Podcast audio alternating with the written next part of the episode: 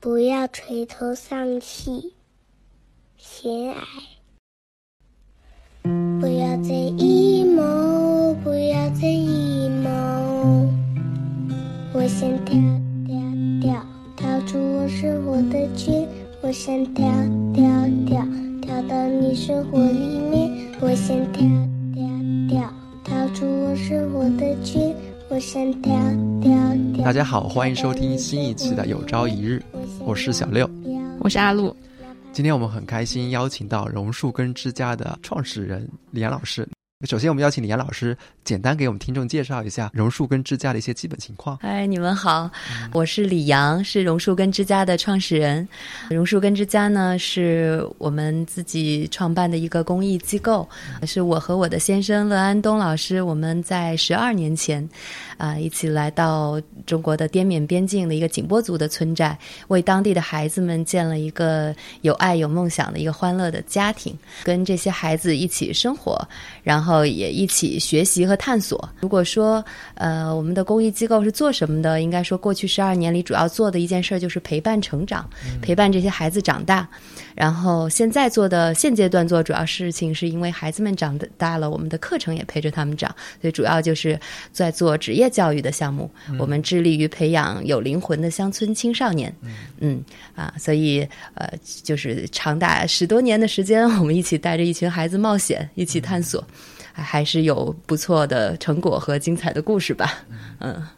那刚刚起步的时候，我觉得应该是很困难的。你是如何吸引那些留守儿童来到你们这个公益机构里面的呢？嗯，其实，呃。这个问题很有意思，就是很多人对这个乡村的孩子有各种各样的想象，就是我们都熟悉了好多的词汇，嗯，可能乡村的孩子是一个比较中性的，还有时候会说留守儿童本身也是中性的，但是现在大家对留守儿童随着了解的增多，就有了一些的想象，嗯，会有觉得是一些有的是一些嗯问题的孩子，或者说一些困境儿童、贫困儿童等等，我会说不能回避我们帮助的很多乡村孩子是事实上就是困境儿。儿童因为各种各样的原因陷入困境，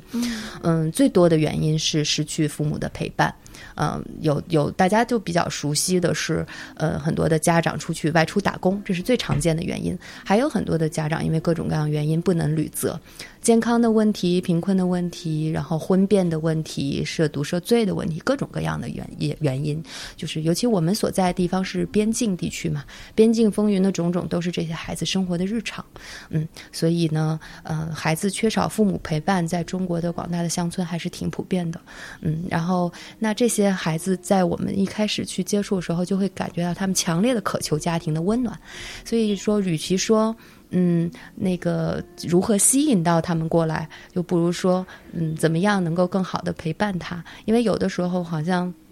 孩子们自然的会对一个呃亲切的人感到有依赖感，就是你甚至什么都还没做，他们已经对你产生了依赖感，要有强烈的陪伴的需求，是他把需求很明显的彰显在外面，就是你就是惊恐自己如何能满足到孩子这么强烈的情感需求，生怕自己会让他失望。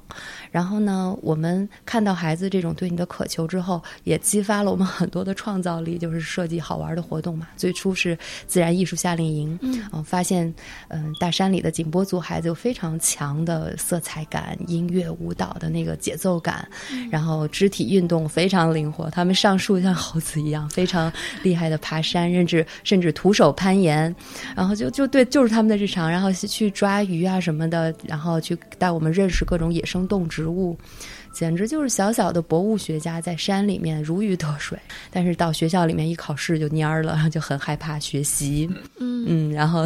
就怕背书，然后有时候会淘气，会打架，会逃学，就是我们常常见到的各种淘气孩子的样子嘛。但我都从来没有觉得那些是很大的问题，直到呃有更深入的接触，他们开始倾诉家庭里面的伤痛的时候，嗯，我会意识逐渐的，就是意识到事情的严重，就是有非常多。我的孩子，他们是那种因为长期缺失家人陪伴，会感觉到自己的价值感降低。然后随着他年龄增长，到青春期，就有越来越多的孩子会觉得，就他强烈的童年的不安全感被放大成自我的贬损，然后不不不自信，就不相信自己能做好，能够学好。然后很很多的时候是因为嗯不自信和无聊而辍学，就觉得学学校学下去也没有意思，我学习也不好，没有前途。啊，即便有时候有好心人或有政府项目，就非常好的扶贫项目，可能他们也都自己主动辞辞退，就不去不去上学，被资助也不去，啊，就会有这样的情况出现。然后我们看到问题的复杂，就是嗯，认真的思考了这个着力点，就会觉得，既然孩子缺少的缺什么补什么，他需要的不是一个课外辅导老师，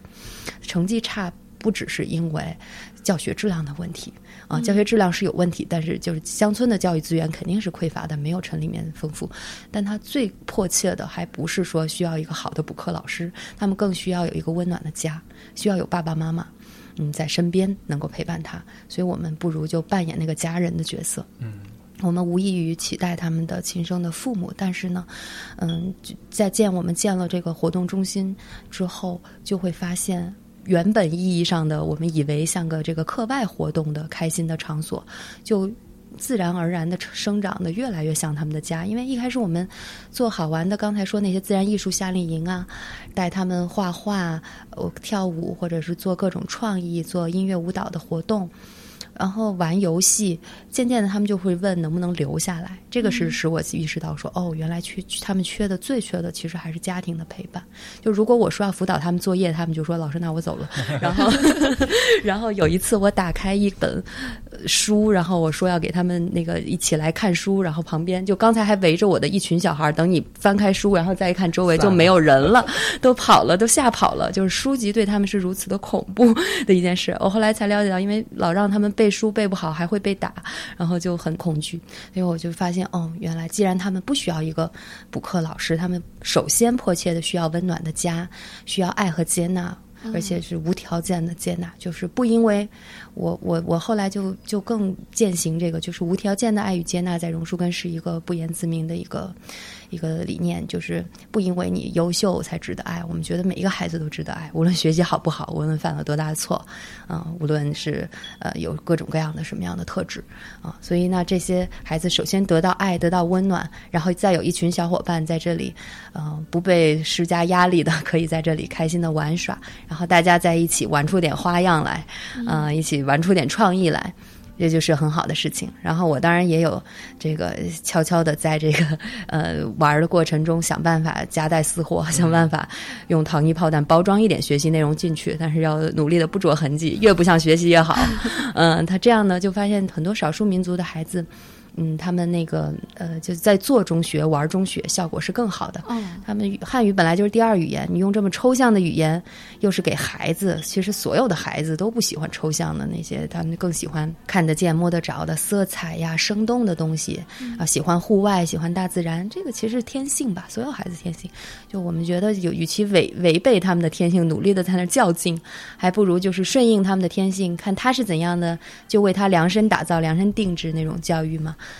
然后他们喜欢抓鱼，他们当时就是带我们去山里面，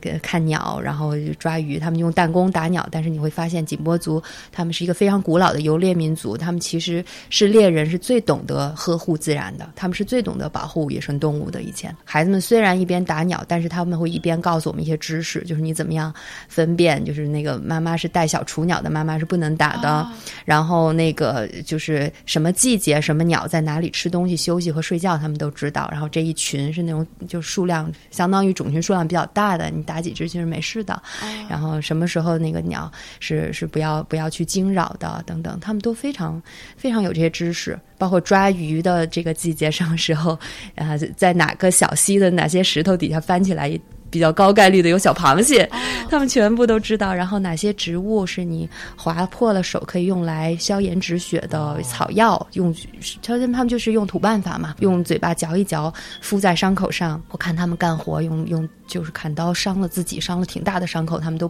不慌不忙的就自己这样敷上去。然后有一次我是那个毛毛虫蛰了胳膊，我是过敏体质，在这个小臂上就是整个肿的非常大。然后孩子就找了几把草药，几种配一配，迅速的在嘴里嚼了一下给我敷上，下山的时候就好了，就是非常神奇。就是那个我我非常的敬佩这些孩子所拥有的自然知识，嗯还有他们就是非常灵活的身体，然后他们非常关爱他人的那种人情味，那种嗯、体察他人需求，然后不说什么，不动声色的就去帮助你，就去满足你，但是没有任何的花哨的语言或者这种表达，啊，就默默的为你做事，让我特别特别感动。我就觉得好多的，就是我很久可能没有在啊这都市的人群当中看到这样的特质了。嗯，我在他们身上看到了很多，嗯，我能想到的最美好的样子。对，我觉得他们具备的这些知识，好像就是，嗯，不是在书本上教授的知识，也不有考试的知识。对，但是这就像我之前想到，就是对小朋友们，因为你会在经常接触小朋友的过程当中，会发现不同的小朋友们他们是天生就有不同的优势的。比如有些孩子他可能就运动更厉害一些，更有天赋一些；有些孩子他可能就是对音乐啊、声调这种东西更敏感。对，但是你就会发现，我们我们认为有价值的孩子，就是那种更擅长学习和读书，能够考试考出好成绩的孩子。但是其他的孩子在其他方面，他一样是有才能、天赋和价值的。但刚好因为我们的社会就是考试，他考不出来这方面的成绩，我们就好像不太认可他们在其他方面的这个价值。对，而您刚刚提到的，就是这些云南的孩子们，他们好像身上具备的就是刚好不在考纲内的价值，但是这些价值它是实实在在存在的。是我哦特别相信生活及教育，就是生活是非常好的教育，而且教育也是教育和生活有时候是合一，它就是一个东西。所以，嗯，我们做的事情也是很想更服，就是服务于他们能够生活的更好，想让乡村的孩子，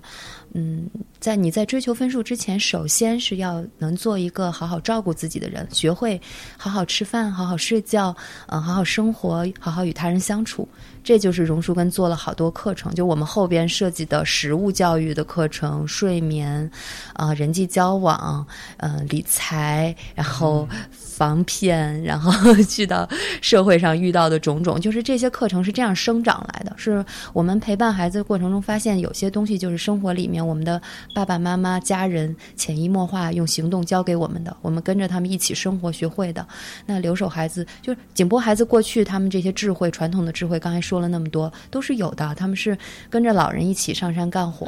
嗯，好多孩子自己路还走不稳，就会烧火了，会会生火做饭，然后就还就是我我经常看到说，还没有一把长刀高的小孩子，已经拖着长刀跟爸爸上山去砍草喂牛，就他们非常厉害。然后，但是这些传承一旦随着留守孩子的这个是就是留守儿童产生的这个大潮一来，好多孩子的这个文化传承就断了。那乡村的孩子，如果这种传统文化的传承一断了，就超级可惜。他们会觉得就会变成家乡也回不去，现代的就是现代的社会也融不进，两头都没有办法依靠，就会飘在空中，像一个无根的草，非常的飘摇和迷茫。嗯所以呢，我们觉得需要补足的是孩子的温暖的家庭啊，把家庭教育、嗯，生活教育这一块一定要先补上。它是前面的这个一，没有这个就后面再多的学业它都是零，都没都没有，因为。没有了心理的安全感，孩子去学习也不能专心，然后他始终担心家里面的各种困境中的事情，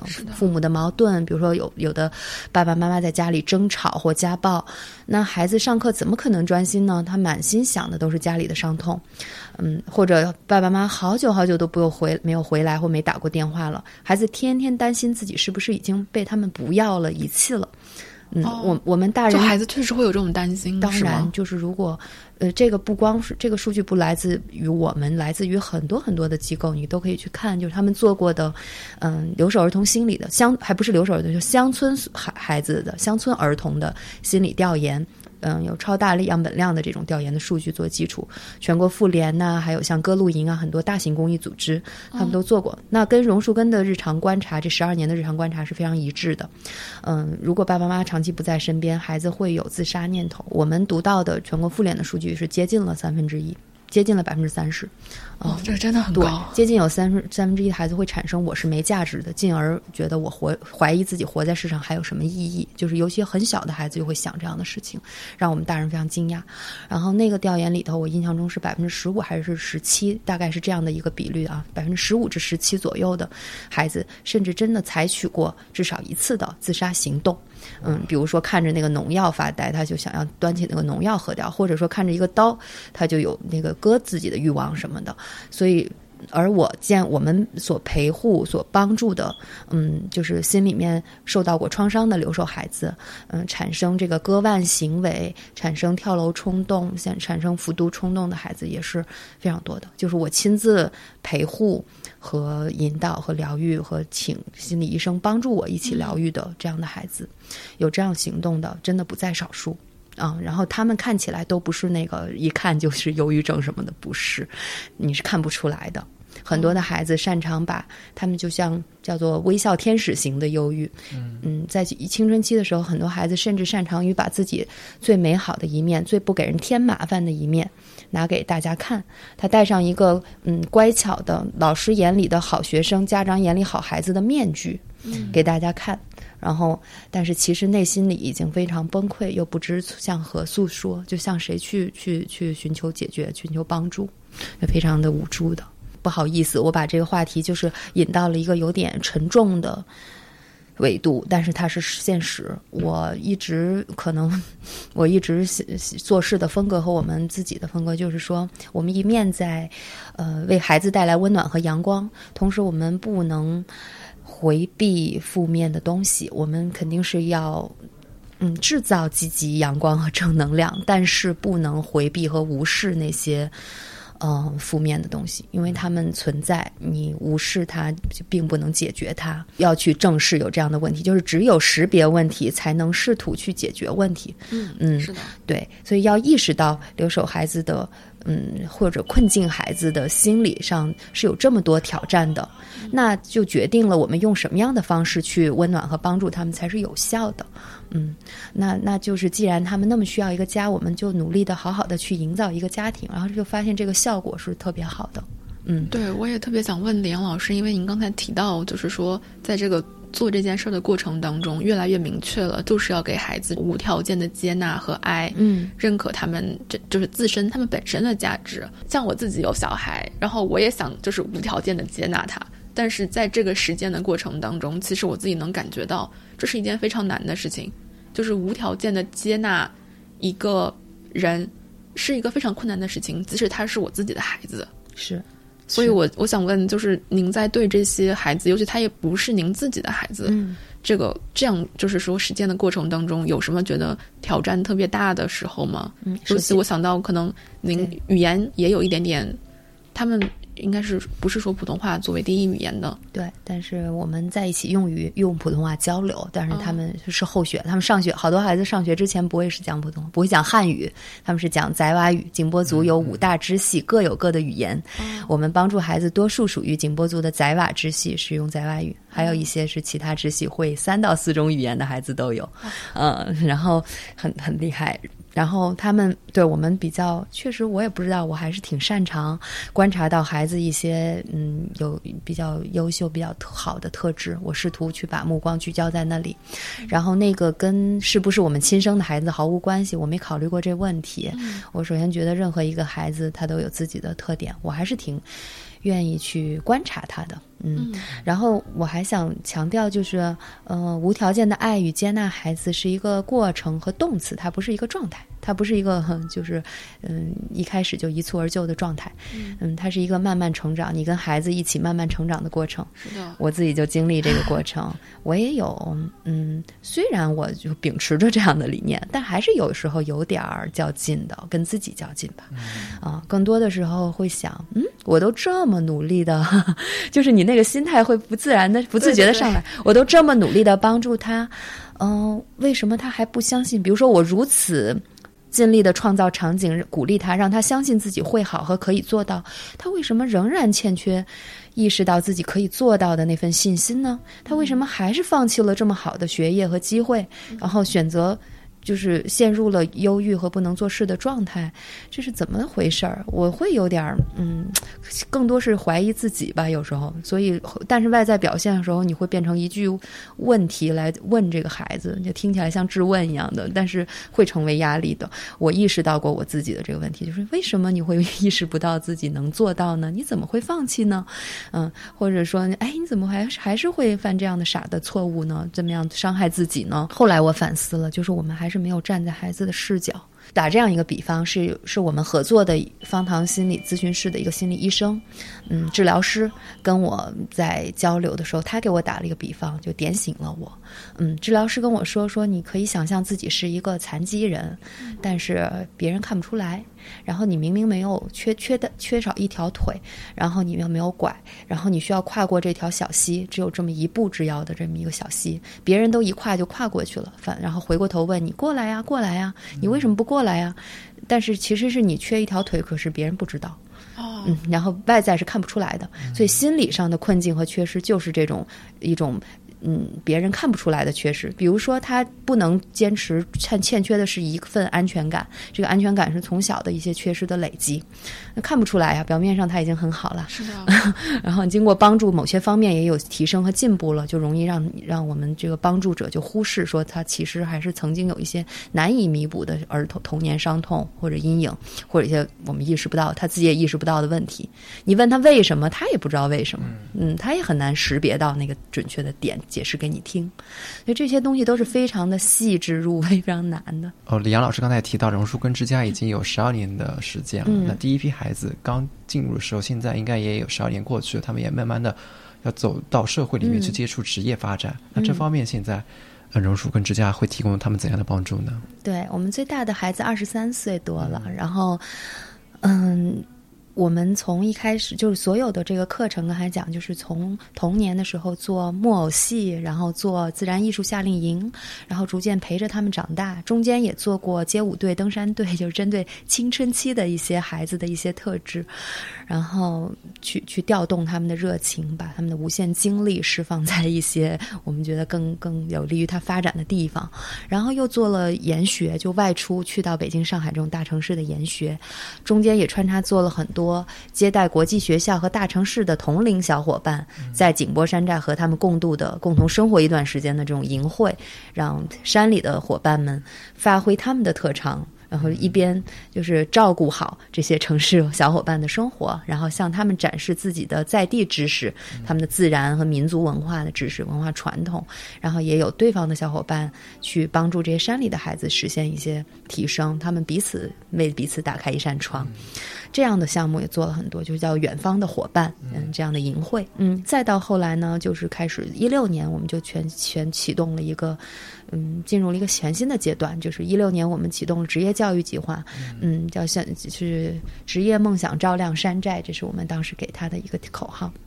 嗯，他就是帮助乡村青少年通过职业技能的学习和综合素养课程的学习，帮助他们对接上更好的城市职业教育机会。嗯，这些机会当然是我们精心为他们量身去选择的，甚至去打造的。然后，嗯，在帮助进行职业的教育培训之后，嗯，走入工作岗位，这个过程是有融合的。有些孩子是上职校再去工作，有些孩子是直接进入学徒制的工作室，就看怎样更适合。和他有些上的是传统的职那个体制内职校，有的是商业培训班，但是都非常的多样化的按照他去量身定制嘛。然后专业也非常多样，几乎就是照顾这些大山里孩子们的这种特质吧。嗯，专业上就是。嗯，照顾他们的特长和兴趣，陪他一起好好做规划。所以，有的孩子选择了美容美发，有的孩子选择了做纹身师，然后平面设计、绘画、舞蹈。嗯，特别多的景波孩子选择做这个民族的舞蹈啊，乐器演奏这样的，这是他们特别喜欢的特长。但是，我们也会让他看到，就是你的热爱和拿它做职业、做工、做一份工作是很不同的。嗯，就是陪伴孩子反复的确认，你是更希望让舞蹈保留成为你的爱好，还是你真的要用它赚钱养家，然后成为一个一份工作，或者你能很好的把二者做结合，成为一份事业，这不容易的。让他意识到非常难的一些一些困，就是嗯困境，将来可能遇到的困境都预先的会去讨论。嗯，还有孩孩子选择了做导游。做时装设计，然后呃也有做幼师，嗯，各种各样的职业。嗯，当然做餐饮、做厨师、烘焙的这也是一大批。嗯，就根据景波孩子的这个喜喜好嘛。然后当这些孩子学习了一定的技能之后，我们就把他们对接到一些嗯比较对孩子对他个人发展比较好的一些机构。通常我们选择的工作机构是。较为人性化，能够给他学徒制的引领，能够安排师傅带他，而且不光是在技术上的指导和工作上给予工资，那更希望是给给这个孩子一些，嗯，心灵上的这种温暖和指引，更有家庭氛围，更有这个。能够帮他那个提提升素养，就拓展他的学习和眼界，嗯，就是更希望找到这样的工作，因为他们毕竟还非常年轻。这些乡村孩子走上工作岗位，比城市的孩子平均都要提早四五年。那根据您的了解，他们跟城市的融合如何？就他们会给你反馈中，他们在城市里待着的是是什么样的是最大的困惑？融合是有过程的，是非常不容易的。我们一六年启动第一批的时候，带每年我们计划是当时是每年十个孩子嘛，然后嗯，第一批出来的先带了七个，然后到昆明去上职中，每个星期都有孩子说我要退学，他们说出来的原因，嗯，你你会非常的觉得不可思议，但是对他们来说是。现实的，比如说，有的孩子是说不出原因，说反正哪哪都不舒服，这是最多的。那细采访下来呢，经过有有有时候非常要耐心的采访他一到两个小时，嗯，问了他各种问题，他会综合说，嗯，吃也吃不惯，气候因为老家是热带气候，亚热带气候，气候也特别冷，然后那个吃东西也味道完全吃不惯。然后比如说同学会说了一句什么是误解他的，然后嗯，跟同学的相处，然后跟老师的这个相处，老师的老师误解他。或者对他的要求，他担心做不到，或者有的孩子就是真的是心重或责任感很强，嗯，工作的地方或老师对他提出了一些工作要求、学习要求，他感觉自己太弱了，怕做不到，或者是担心自己做不到，就提前想退缩。然后，嗯，还有的孩子甚至因为不不不会坐公交车，害怕在偌大城市里面走丢了。就当时他们刚出去的时候，那个。就是手机地图的导航还不是用的那么好，嗯，还还不太普遍吧。然后，呃，就是在城市里面怕遇到坏人，或者有的孩子从学校出来直接去工作的话，遇到了求职的诈骗，嗯，找工作被骗了手续费骗钱了，嗯，然后都非常的受挫，嗯，还有就是更重要的就是整个在这个大城市的氛围，跟青山绿水的家乡那种自由，嗯，就是非常自在的那种生活是。截然不同的气氛又不一样，他会所以最多的是那种反馈说我不知道哪儿不舒服，反正我在这儿整个人都不好了，就是我整个人都病了，就看着车水马龙和家乡的绿水青山的这种对比，嗯。就到了一个陌生环境里面，你那种孤独感与榕树跟之前给他们那种陪伴感是形成一个反差感的时候，他会有一种迷茫。对，我们会鼓励他说：“你看，你现在同一个学校至少还有小伙伴。就有的孩子是很很没办法，他的专业就是让他自己在一个学校；还有有的孩子是同一个学校有两三个小伙伴。那这样不是很好了吗？已经作伴了，但是他们还是觉得自己很飘摇，就像无根的草一样，就是那种感觉。然后他们特别有意思，走在那个昆明的街上。我们有一次坐公交车，在高。高架桥上，他就说：“老师下车下车。” 然后就特别兴奋，我以为他要上厕所或着急什么的。我说：“怎么了？能到站再说吗？”哎呀，到站就过了。你看下面有好多野菜，他们昆明人好傻呀，都不来采。他们在路边上看到一大堆能吃的野菜，可是城市人看不出来呀。对对。嗯，他们就看到那个突然点亮了他，就你能想象那个气氛吧？就是他们在城市里面觉得很多都是陌生的，当看到那丛野菜的时候，有一种亲切感。嗯，然后我就被他们给启发了，就。像我以前受他们启发设计街舞队和登山队和各种活动一样，然后我们就想到，嗯，得在昆明租个宿舍。于是我们说，孩子们到昆明了，我们家也得跟着搬过去。然后我们就在昆明又设了个点，就租了跟，因为在这个事这个事情得到了就是政府的支持，云南省的统战部下属，呃，有一个。机构叫做中华职业教育社，它其实是民间团体，但是归统战部管理的这样的一个机构，他们就是在国内推广职业教育、职教扶贫的，然后。这个机构的领导和老师都对我们孩子也特别好，他们在昆明就充当了一部分榕树根志愿者老师的角色，所以我们也租了他们的房子，然后嗯，给孩子们设了一个点，在在都离他们各自学校不是太远的一个中间的一个点上，这样他们到周末学校同其他同学都走了回家了，食堂可能菜也很少的这种很孤独的时刻，他们就可以聚回昆明的榕树根之家这套单元房里，在这里一起做家乡菜，一起唱景波歌，当然经常被扰民投诉，然后他们经常大半夜的不睡，还在屋里唱歌跳舞拍手鼓，其他的邻居就很无奈，然后我们就是带着孩子去跟人家道歉和沟通，呃，逐渐楼楼上楼下上下左右的邻居也相对的更理解了一些，嗯，然后当然我们我们也渐渐的需要孩子了解城市的生活习惯和规则，对。我也非常好奇，就是这些已经走进城市、就是加入工作的这些孩子们，他们心中的这个自我认同会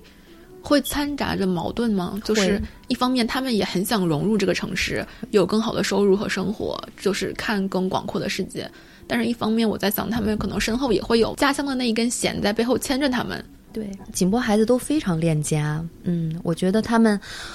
没有人会去外面说自己的家乡这不好那不好，他们其实会很留恋家乡最美好的部分。然后深谈的话会坦诚承认有一些问题，但是他们仍然非常嗯热爱自己的家乡，非常以自己的民族和家乡为骄傲。嗯，这一点是可以肯定的。我们也觉得特别高兴是这样的。嗯，就是因为我们不觉得他们就丢失掉了自己的文化基础和根。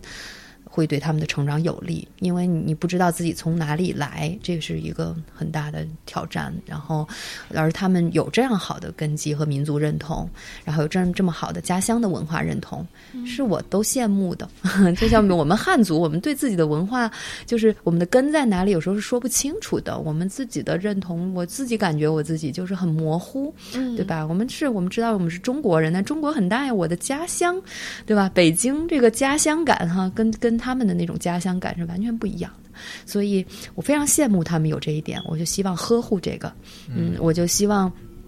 这些孩就跟这些孩子聊过，说好，我们现在出来历练，就是因为了以更好的姿态再去回家去。所以他们有时候忙着说学都不想上完，就又想回家去的时候，我们说我们坚持学业和坚持工作，不是为了学习更多的本领，增增强能力和素养，然后将来我们回老家，无论是嗯开一个网店、开一个民宿，还是嗯去卖家乡的土特产，或者你们搞种植，你看我们有六个园艺师孩子，嗯，说你们用家乡的土地。嗯，做花圃对，做苗圃来培育玫瑰花，培育你们喜欢的植物。哎，咱们做这些事业都是我们讨论过的，在外面游学研做职业探访研学讨论过的话题。说，但是没有能力，我们怎么能把这些梦想实现呢？我们还差得非常远。嗯，好多孩子在外面餐厅工作一年，他就想回老家开小饭店了。但是我们就要坐下来，用纸去写下来，画图去分析开小饭店怎么算，需要多少资金。他说我不知道，然后不愿意做这种理性规划，然后。好，那我们开饭店除了需要资金，还需要干什么？你一个人能搞定吗？说可以啊，但是我们就细细分，说就分析嘛，坐下来谈，然后带他去观察各种饭店。那你一个人搞不定，你需要雇人，需要学会管理，学会规划，嗯，学会管理食材库存和管理财务啊！一听财务就头疼，所有景波小朋友，然后。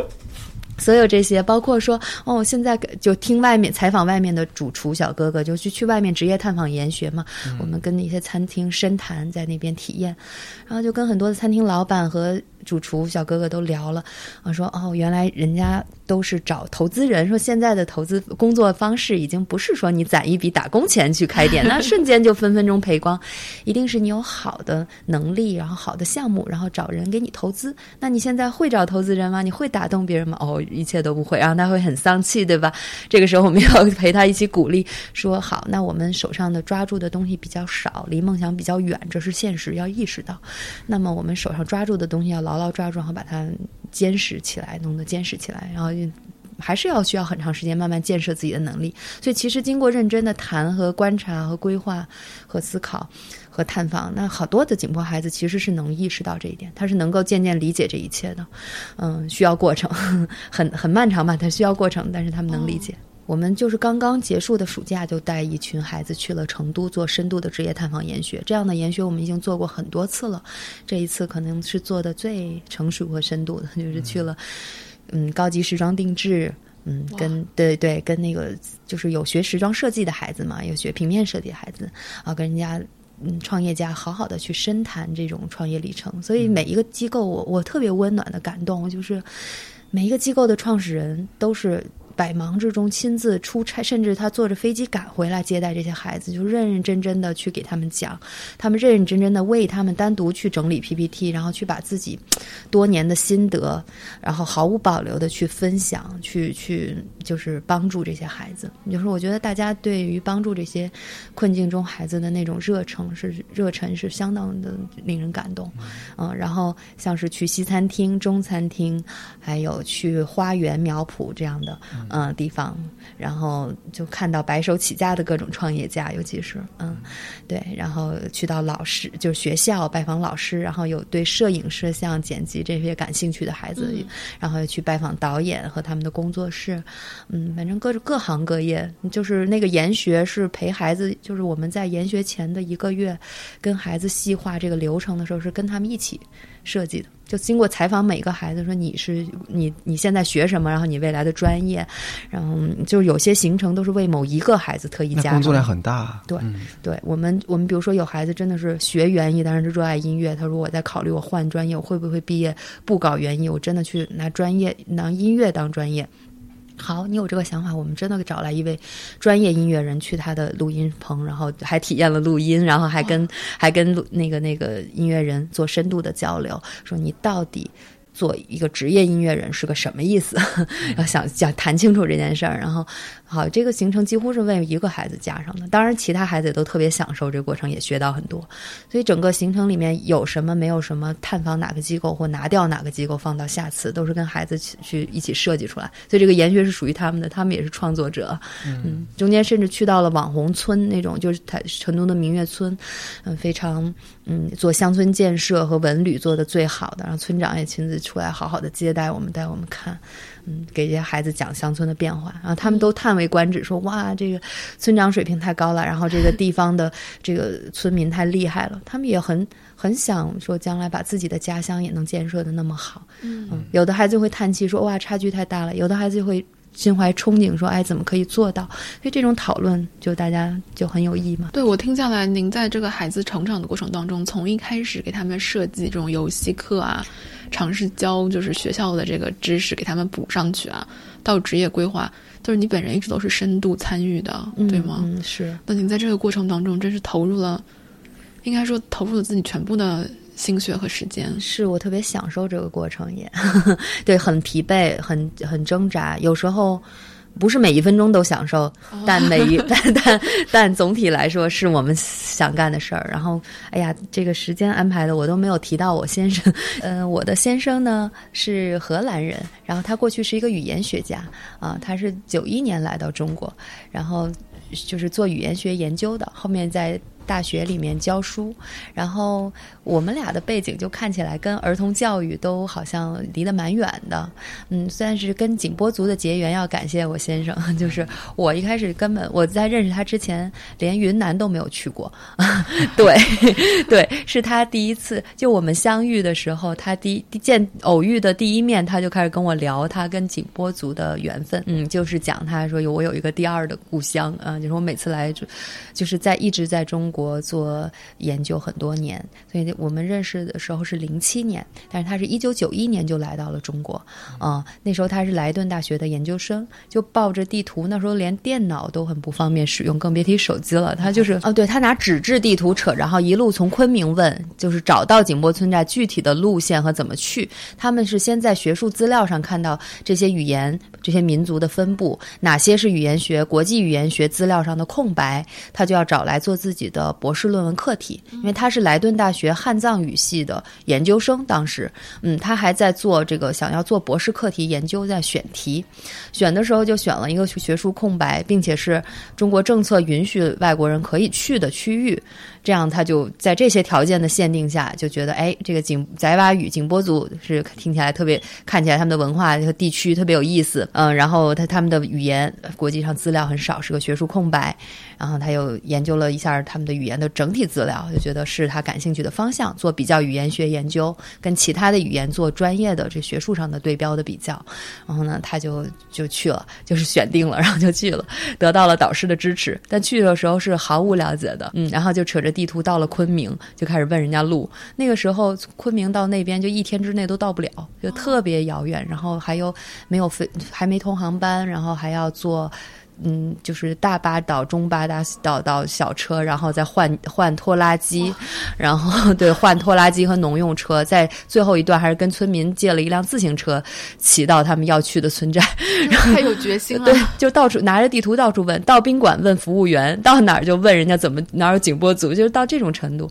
所以他们去的时候是非常有意思的。然后。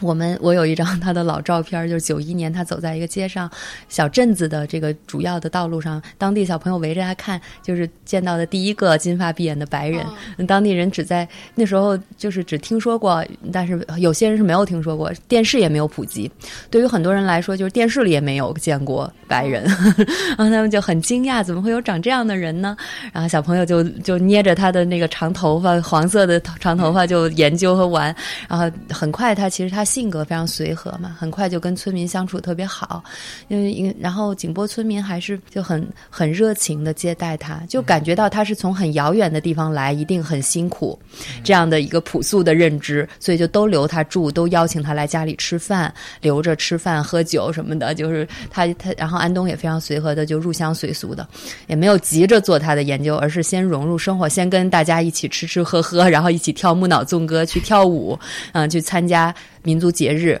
然后呢，还加入了人家，就是后接后接下来几年里，还加入人家村寨的代表队，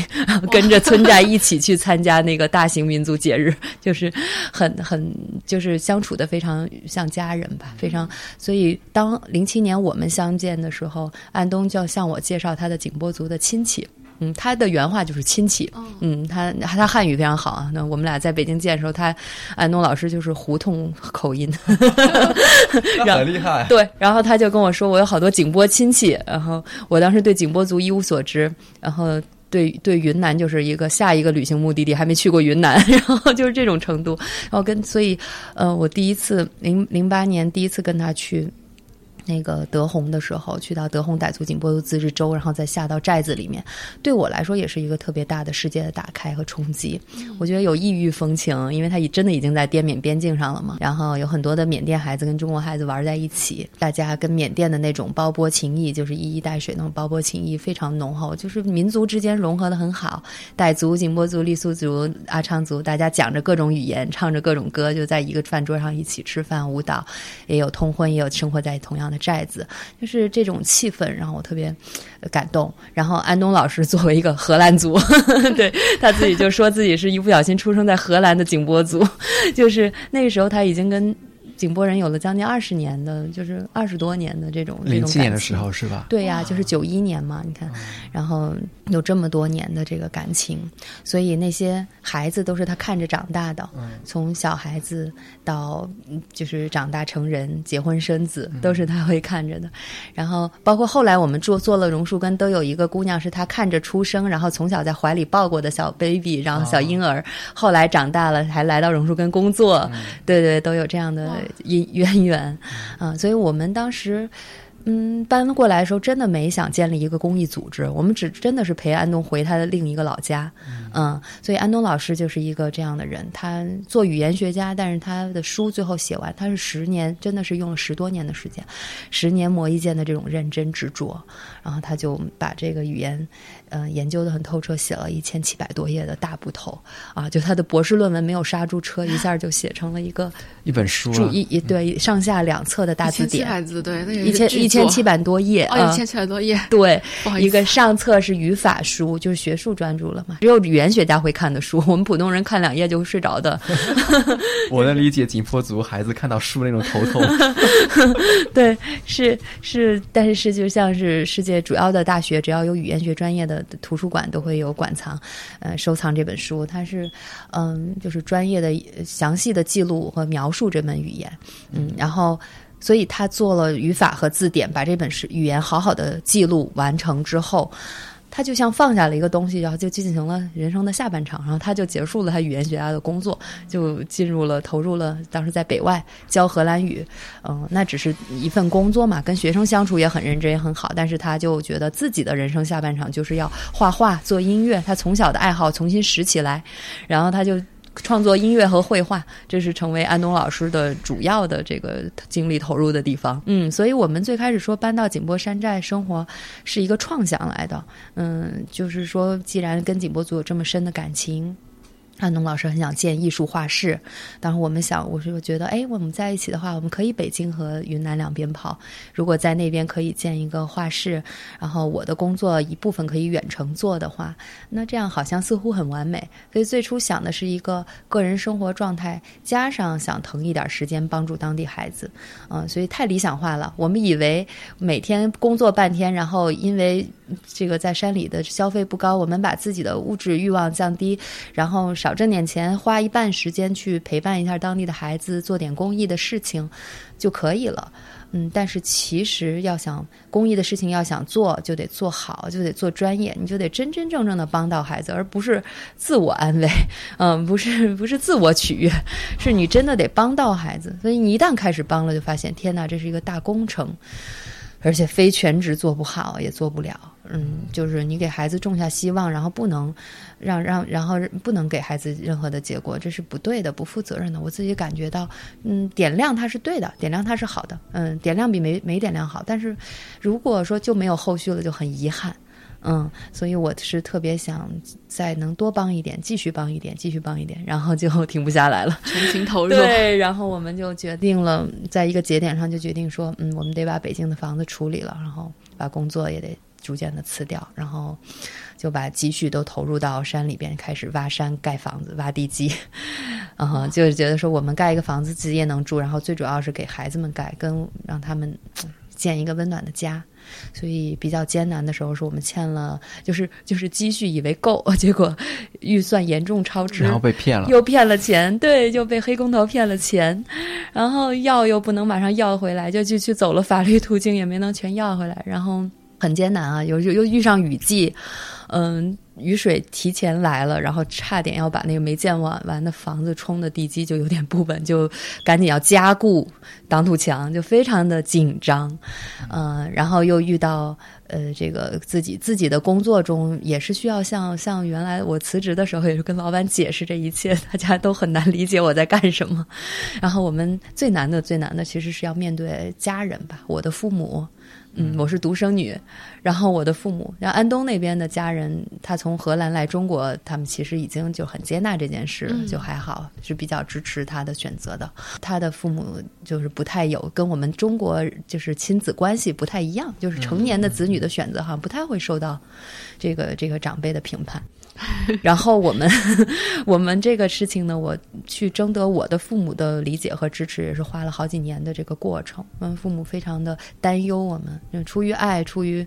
担心吧，然后就觉得不能做这样的选择。可以想象，尤其我们辞职和嗯欠了贷款，这些还没敢当时一下子都告诉我爸妈呢。然后，对我们花就是预算严重超支了之后，真的是跟工作也已经辞了，就做各种无就去银外资银行做无抵押贷款，然后。然后就 就不知道用什么来还，然后之后就做兼职去还那个贷款，嗯，然后就是一边还要为孩子花钱，一边要还贷款，然后又晚上熬夜写东西做兼职，啊，去贴补这一切。工地上烧钱就像无底洞一样，就是这个过程确实当时是很煎熬，但是经历了之后。又现在再过就是十二年后回头看，他觉得那算什么呀？这后边比那难多了，就是 看万事开头难，中间难，结尾更难，就这个有这种感觉。嗯，就是每一个阶段会有不同的嗯困难，嗯，但是但是我确实不能觉得不能停下来，因为是在帮助着这些孩子，他们需要。然后如果对他们中途停下来，是很不负责任的。听下来，龙树根现在实际上最重要的是得到很多人的支持。是。那像送孩子走出去职业教育这一块，有一部分的支持应该是来自孩子的父母，因为可能每个孩子对自己的孩子有不同的规划嘛。不一样的情况，有很多的父母是需要，就大部分的对我们要征得，我们最好的情况就是要征得孩子家人的理解和支持。嗯。然后存在少量的情况是孩子执意要去，但是父母始终都不能。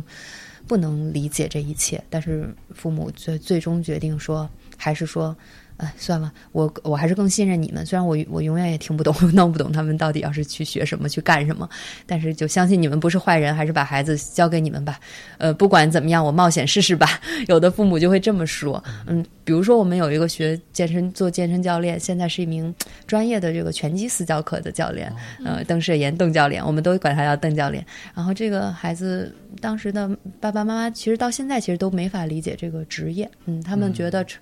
他们觉得当。当时我们描述有人下班会花钱请人教自己跑步，这简直是一个不可思议的事情。然后给他看了各种视频，和告诉他，其实就相当于小学体育老师，你能理解吗？就是教别人运动啊，运动的更专业呀，学做运动员呀，等等。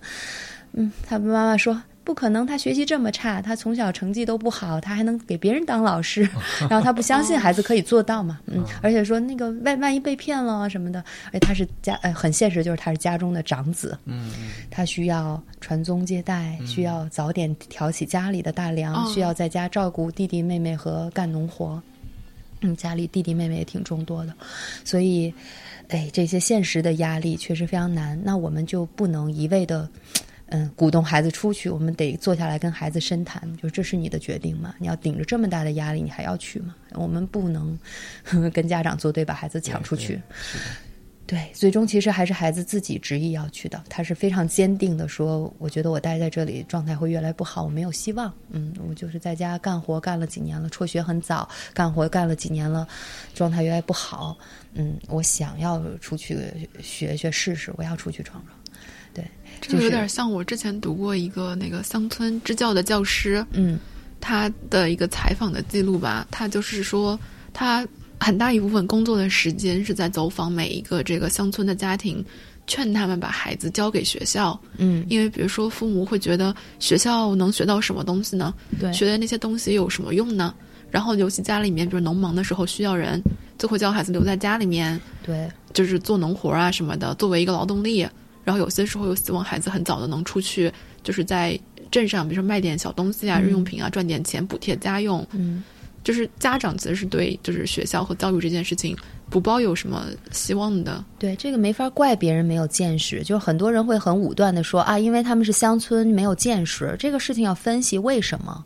就是家长没有不为孩子好的这一点，我。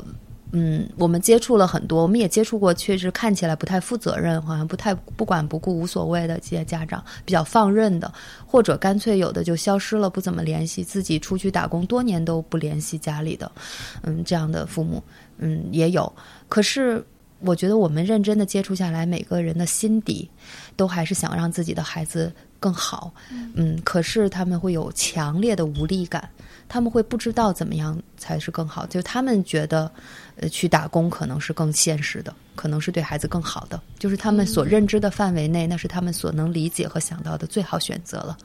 嗯，那像农忙的时候不来帮助，是像我们那边是砍甘蔗呀、放牛啊什么这些收谷子啊，有时候就是靠天吃饭的一种生活状态，这是很自然的。你像榕树根怎么做呢？我们因为不是那种学校有。课纲什么的，我们要是组织一个课程和活动，一个夏令营有排好的课，结果今天某几个孩子说他要收谷子，他又不能来上课了，说老师你们上，我们要去收谷子。这时候我们就会停下所有的课，所有同学帮他们去收谷子，收完了以后大家再回来一起上课。收烟叶是砍甘蔗都这么干过，嗯，或者有的孩子说，哎呀，我今天要带弟弟妹妹，然后就是家里面有正在喂奶的弟弟妹妹。不能就抱过来嘛，然后就家家长说你必须得看家或什么的，然后我们就只好把弟弟妹妹抱过来，然后我们有志愿者老师轮流帮他看一下，到到非得哥哥姐姐哄的时候，他们就像小爸爸妈妈一样，有时候那个婴儿就非得要哥哥姐姐哄，谁抱都不行，嗯，他们就就是非得他哄时候哄一下，其他时间志愿者帮忙代劳，我们就能确保这个孩子留在课堂里，嗯，是不容易的，所以刚才就说这个职业教育取得父母理解是特别不容易，嗯，要陪伴父母也得成长，然后让他们跟大家在一个认知的水平上，或者至少获得父母的这个信任，嗯，就是他们知道，嗯，你们我看出来了，你是真心为我孩子好的，虽然我不懂你那是什么专业，干什么事业，将来怎么样，反正现在教给你们学不了坏，那只能是还是至少还是不错。那现在是不是环境有变好一点？第一批孩子出去以后，他会反哺榕树根，是。教学弟学妹外面的世界是怎样的，我干的活是怎样的，然后进而去说服他们的家长。是我们现在有两个在成都读大专大学的孩子，他们的两个亲弟弟就跟着哥哥姐姐在同一个城市，就他们就是去投奔哥哥姐姐去成都的。嗯，本来他们没有勇气走那么远，本来他们的父母可能也觉得这两个弟弟还。处在青春期还有点淘气，家长还有点头痛，但是有哥哥姐姐带着，他们就会好得多。然后，当然这些哥哥姐姐到周就到那个寒暑假回到家乡，也会来榕树根做助教、做志愿者，帮我们带弟弟妹妹做活动。他们可以成为营队活动中的老师，而且不光带自己村寨的弟弟妹妹，嗯，他们甚至就是外来的小朋友、城市的小朋友来过亲子营什么的，他们也都能当工作人员。就就自然跨到刚才咱俩说的那个话题，就是我们接待外来的淫秽，嗯，会给公益机构，我们的榕树根这家公益机构带来一点提对外提供服务的收入，可以贴补孩子们的职业教育学费、生活费。嗯，因为他们出去上学，我们是几就是分了三档，然后几乎很多孩子多一半孩子是全额资助的，嗯，资助全部的学费、生活费。有的是半额生活费这样的，嗯，然后那费用是压力是相当大的。我们如果是嗯承接一部分淫秽活动，嗯，既是对双方是孩子有学习上的收获，同时城市孩子支付的正常费用也能贴补乡村孩子的这个学习、学习和生活的支出。然后这些大孩子他们是。接受过这样资助长大的，那他们也回来从事这样的工作。从事的时候，我们也给他们发志愿者补贴和正常的工资。但是希望这个长远看，他们就可以成为他们一个就业的渠道。啊，现在看看起来还是有很有希望的。哎，李阳老师愿不愿意就是借这个机会也说一下，就是这个淫秽的话，如果有比如说。组织当地来组织这种营会的话，该怎么和您对接？如果是一个学校的负责老师，你就直接和我对接就可以。就我们的榕树根公众号，嗯，Prop Roots 榕树根儿童教育公益机构，可以搜索这个公众号来关注、来联系我们。然后微博、新浪微博也有榕树根儿童教育公益机构，微博上给我们留言，很多朋友就是这么联系上我们的。然后我们现在合作了不少的国际学校，清华附中国际部跟我们都有八年的合作了，他们都是人类学的课程的老师带。带着这些九年级的孩子，固定每年都会来来这儿研学、写论文、修学分，对，成为一个固定的学习项目。嗯，还有好几所学校，还有这种教育机构，对社会上的教育机构也有与我们。联合招生一起合作做音会的，好的，就万一万一有我们的听众正好有这个意向呢？对，那个零散报名的朋友，有的时候他们嗯，就是说想要暑假来，有时候我们会把近期联系我们的几个家长拉一个小群，嗯，大家时间凑得到一起的话，就是一个小群也会来，因为我们其实不愿意做太大的团，我们希望深度的交流，有的时候五到十个家庭还挺理想的。对对对，因为就我所知，就很多国际学校的小孩，他们其实是有这个背景提升的需求的。对，嗯，他们是需要这个多元化的这个东西。是，对，其实还就是需求还蛮契合的。嗯，我们有时候就会把那个单纯的说是，嗯，就是。念念叨着背景提升这个词汇的 一些机构和和团体，然后带到这边来了以后，我们其实是有给到他们更多，嗯，就是会有给到他们更多更深入的，嗯，已经超出了他们一开始预期可以在履历上增加一抹色彩的这样一个预期。他们会觉得说，在这里有太多的，嗯，就是思考和打开，嗯，有非常多的家长后来跟我们反馈说，他们的孩子初中生、高中生回家以后会开始。着想这个比较深有深度的问题，会来跟妈妈说：“我原来没想到，呃，中国的农村是什么样？还有我的小伙伴，我的同龄的景波族的小伙伴，他们过的生活跟我们那么不同，可是他们的生活也有他们的精彩。”嗯，然后我特别想帮助他们，所以那些国际学校孩子他们走了回去，有在学校摆甜品摊筹款给景波小朋友嗯资助学费的，然后也有发现了，就是他们自己观察了细节嘛，发现我们一起去龙江边游泳，景波小朋友们非常照顾这些城市伙伴的安全，可是他们发现景波小朋友的脚被尖利的石子和江边的碎玻璃划破了脚，然后他们也就很大大咧咧的简单处理就不管了，然后那些城市小朋友非常心疼，他们回去以后用自己勤工俭学挣了钱买了那个洞洞鞋，就是塑胶鞋，来送给景波小伙伴，然后我们看到这些都非常感动，那真的就是一个互相滋养的这个过程，对，然后就是双方都是在自己用自己的努力去实现一些小的成就，嗯，然后就是这些城市小朋友，你看他们用自己行动去筹款，我也觉得也是非常棒的一个，就其实客观上就实现了一个自然而然发生的项目式教学，对对对，然后我们跟景波孩子的项目式教学也是，有时候都是生活里自然的需求。嗯，我们会在竹楼倒了的时候，就是竹竹我们的竹这个竹凉亭被风吹塌了，然后我们就觉得哎需要盖新凉亭，于是就把它设计成一个学习项目，然后就跟孩子一起，有孩子自己去砍竹子，去去量那个竹材的长短，去计算，去买材料，然后这样搭建起一个竹凉亭。然后我们的景波组老师甘光老师带着他，他是我们的同事，嗯，就是也跟了我们有六年多的时间，也是我们团队最稳定的老师。对对，其实你说的这种项目式教学，就让我想到就是那种一线城市最顶尖的 学校，他们写的那个宣传语，对对对，这其实是一个非常高质量的教学的模式。其实我就是听特别想说，嗯，教育是不分。嗯，不应该把它分成精英教育，什么更高级、更昂贵，或者这些没有价值，这些评判没有意义。就是教育没有最好，只有最适合。我们的公益机构所提供的项目也是没有最好，只有最适合。也许有的孩子并不，嗯，需要这种方式，他可能对他来说更高效和更好的是有别的方式。嗯，但是我们服务的这群孩子，他需要这个，我就为他设计。嗯，然后其实却却后来做了一段时间，发现需求还挺广的，就有很多的城市孩子也有挺大的心理的压力，他们也特别需要被理解、被看见、被接纳。嗯，然后他们来到就国际学校的小伙伴来到榕树根，也有特别被治愈和获得自己那份那份满足的感觉。嗯，有我们有孩子来这儿，就发现大城市的小朋友来这第一次自己生活，嗯，第一次。参与跟景波小伙伴一起参与宰杀动物，并做成一一一只一顿饭。他们一起去逛街子，就是赶集嘛。他们敢下手吗？吓坏了，就是好多小女孩说啊，没想到就是要知道要这样杀鸡，他就再也不吃鸡肉了。然后我们就开始做讨论课，说好，那我们觉得食用动物是罪恶的吗？就是可以辩论嘛，大家可以讨论，那可以有正方反方，就可以谈，没有评判，没有谁更有道理，都是有道理的。嗯，那我们就来说怎么样珍惜食物。如果说有的我们的食物是有一些生命付出生命的代价，然后来为我们提供身体所必需的蛋白质，那这就是一个现实。嗯，无论你觉得对不对，那我们。就就就此基础要讨论如何面对食物呢？对吧？我们的食物是怎么生产而来的？然后跟着景波小伙伴一起下田砍甘蔗，还知道哇，蔗糖的这个生产链条是这样的，需要种甘蔗。很多小朋友吃白糖是不会想到他要从种甘蔗开始，也不知道甘蔗是在哪里。对，然后然后他是怎么样处理？去糖厂，就附近有糖厂，什么这种加工过程，然后 吃鸡需要杀鸡，然后需要养鸡等等，这个过程。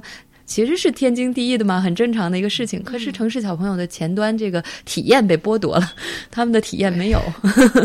嗯，那需要就是人为的去补足。但是对乡村小朋友，这些是他们的日常嘛，嗯，然后所以所以这个过程双方都有滋养，双方都有成长和学习。哇，这个好有意思啊！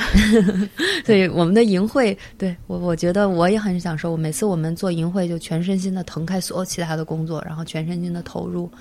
跟带着我们的大孩子一起。去去跟这些小朋友一起去完成这个为期一周或两周的这种体验。嗯，哎，李安老师，我想问一个比较个人的问题，嗯，就是您从事这个公益教育机构以来，你什么时候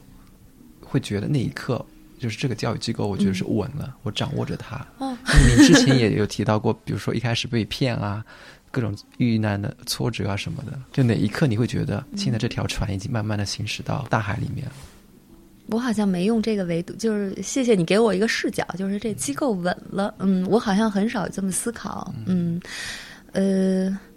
我好像觉得孩子们稳了，是我平时看的，就是他哪个孩子走的最近比较稳，就他这我多线程的这个处理事情，觉得这条线儿终于能稍微消停几天了。然后这段这段时间，这个孩子走的稳。我甚至觉得，如果一段时间发展阶段不再需要榕树跟这个机构也没关系，那那不是挺好的吗？如果孩子能自己能能发展的特别好，不需要我们才好呢。嗯，就没没从这个维度考虑。但是早期我觉得这个机构也只是一个工具吧，它就是一个让我们能够对外呃筹集资源、更好帮助孩子的平台和工具而已啊。我没把它看太重，嗯。更重要的就是，我觉得我更想把教育理念能够进行分享和传播。就是有很多其他的同行也会在工作中遇到各种各样的困扰，有好多乡村支教组织、其他的基金会、其他的草根公益机构，我们互相的交流，彼此学习，会互相去去聆听彼此学习经验。嗯，然后我挺想渐渐的把其他伙伴举反馈给我说，我分享的有价值的部分，慢慢做成网课分享给大家的。所以如果说。稳了，这个都不敢说，所以我但是下一个十几年，前面这十二年吧，下一个十年可能我们会把直接陪伴的这些积积累，嗯，会会梳理一下，做成一些，比如说视频呐、网课呀，有对远方的留守孩子的，也有对其他的公益伙伴的。或者对更普遍的城市的妈妈们，然后城市的小学老师们、中学老师们，大家想要嗯改善跟孩子的沟通和关系，更要理解孩子，我们可以更分享我们所懂得的孩子，对对，就是挺想做。就接下来的阶段，就是更想做这件事儿。嗯，持续照顾的孩子还会持续照顾，但是就想，因为他们要是走稳了，我就能腾点精力出来做点资料。嗯。那我们期待您这些作品早日能够出来，到时候也分享给我们的听众朋友。太感谢你的祝福，首先是我们自己 学习。太感谢你的祝福，就是需要好好的管理自己的时间什么的，太乱了时间。那今天我们的访谈就先告一个段落，谢谢李阳老师做客我们有朝一日，谢谢有朝一日，谢谢你们，你做的事情真的带给我们太多感动了。对，谢谢你，非常谢谢你，就是在节目里面跟大家分享这些故事。谢谢你带给这我这个机会，能跟大家聊，我也很开心跟你们交流的这一个下午。好的，那我们今天就先到这里，拜拜，拜拜，拜拜。